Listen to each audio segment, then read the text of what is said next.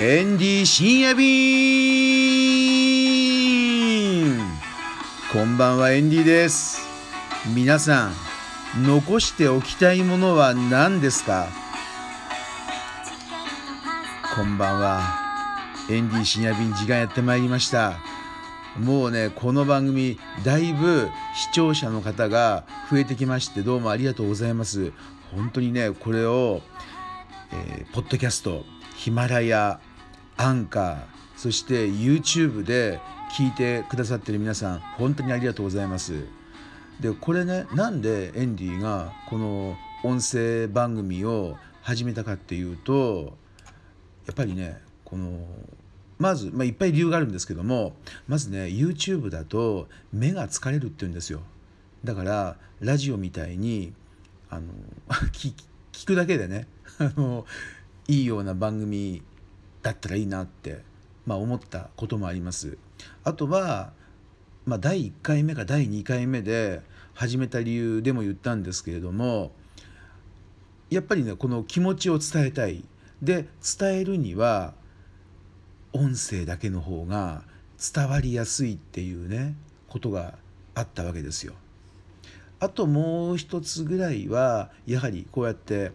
えー、音声で出してさらにこれ残るわけですよ。まあ、いつまで残るか分かんないですけども、まあ、今2019年なんで、まあ、2030年ぐらいにねあのまたこれ聞いてる人がひょっとするといるかもしれないですけれどもね、まあ、そういうふうに後々の方に役立つお話をこういうふうに残しておけるっていうのはねとてもいいと思ったんですよ。まあそんなことでですね今日はちょっとね残しておくっていうことについてちょっとお話をしたいなと思ってるんですけどもさっきねあの昼間甲州街道西参道の交差点のところで、まあ、信号待ちしててで信号渡ろうとしたら右の方から「さあよろよろよろ」っていうふうにまあよろよろじゃないけれども自転車スポーツタイプの自転車に乗った白髪のおじいさんがいたんですよ。多分年は80超えてるよね。おそらく自転車乗ってるんですよ。それもスポーツタイプのやつ。あの競輪選手がね乗るようなやつに乗ってたんですよ。で髪の毛はまあ頭頂部ぐらいまで少しおでこが出ててで白髪そして口元見たら歯はねなんかあるようなないようなもうそういう、まあ、唇が内側に入っちゃってるから多分もう歯がねあるかないか分かんないぐらいでその方を見た時になんかね感じたわけですよ。これねエンディがもし80歳になった時にねどういう心境かなと。うんまあまあ、今はね、まあ、髪の毛がどうのこうのとかなんか髪型をね気にしたりとか1ヶ月に1回鎌倉まで髪の毛をね 切りに行ったりあとは何？あのワイシャツはあの代々木三丁目のクリーニング屋に出さないとやっぱ良くないとかズボンの何？あのとピシッと折り目がついてないと良くないとか。で1100円？なんかズボン1着クリーニング出すのにねかかったりして。そういうものもねなんかもう関係なくなってんじゃないかなと思って。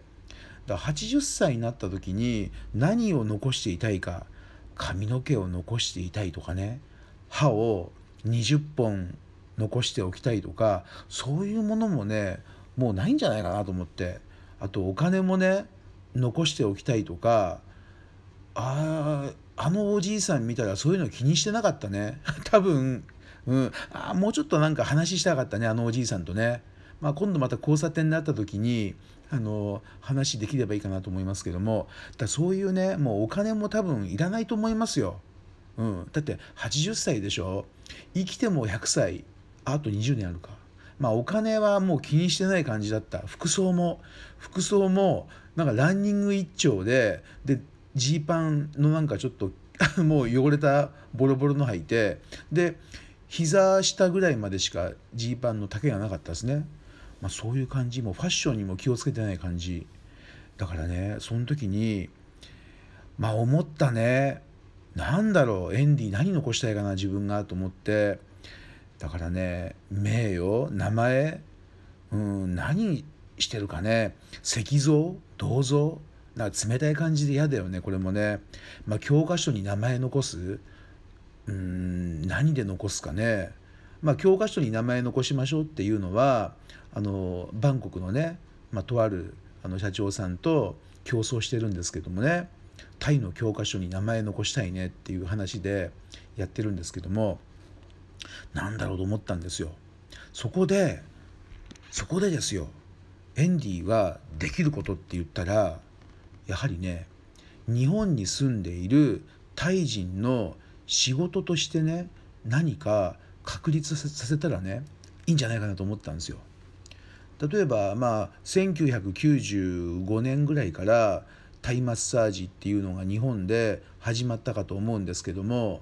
まあワイワイタイランドが作ってたバンコクタイムズっていう新聞があってこれももう20年以上やったんですけどもその時にね97年の雑誌にあ新聞にねタイマッサージのセラピスト募集が載った覚えがあります池袋のマッサージ屋さんでねタイマッサージ屋で。でその時に日本でタイマッサージなんかやってどうすんだろうなと思ったんですよ。行くの？正直ねなんだこれだと思ったわけですよ。まあ今からまあもう もう30年ぐらい前ですけどもねでも広まったわけですよ。やっぱりエンディも日本に住むタイ人の仕事としてタイマッサージいいと思いました。だって言葉喋んなくていいしスマイルでねでマッサージだけ一生懸命やればちゃんとお金がもらえるっていうねだから言葉があまり日本語ができないタイ人にとっていい仕事じゃないですか笑顔でやってればいいからね。うん、であとは2000年ぐらいからタイ料理を大使館と一緒に盛り上げてるんですけれどもね日本でね。うん、そこでねあと他にタイ人の仕事っていうと、まあ、古くからあるのはタイパブあの飲み屋さんみたいな感じですよ。これ以外多分ね仕事あんまりないんですよねタイ人の。そこでエンディ思ったのは今更ですけども美容師さんいいと思ったんですよ。なぜかっていうと3年間通信教育で通えば授業料が3年間で50万円ぐらいなんですよ。これで国家試験ですかねあれね資格がもらえる。うん。だからこれをね日本に住むタイ人に広げようかなと、まあ、2019年今更ですけどもこの仕事手に職をつける一生のねそれも50万円でで家でも、まあ、保健所の申請どうなんか分かんないですけども多分簡単にできると思うんですよ。まあ、勤めてもいいけどもね、まあ、美容院も今美容師さん不足で多分あの来てほしいと思うんですよタイ人に。だこれからはねあの2019年美容師さんの仕事をタイ人に覚えていってもらおうかなで日本に住むタイ人の仕事として美容師っていうのを今更ですが確立させていこうと思ったんですよ。うん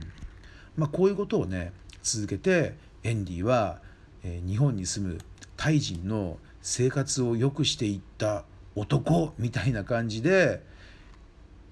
まあ教科書に名前載るか分かんないまあ載んなくてもいいですけどもあの人々の心の中にね あの残せたらいいかなってあの今日ちょっと思っちゃいました。うん、ということで、えー、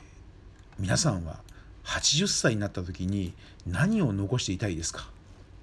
お便りお待ちしております。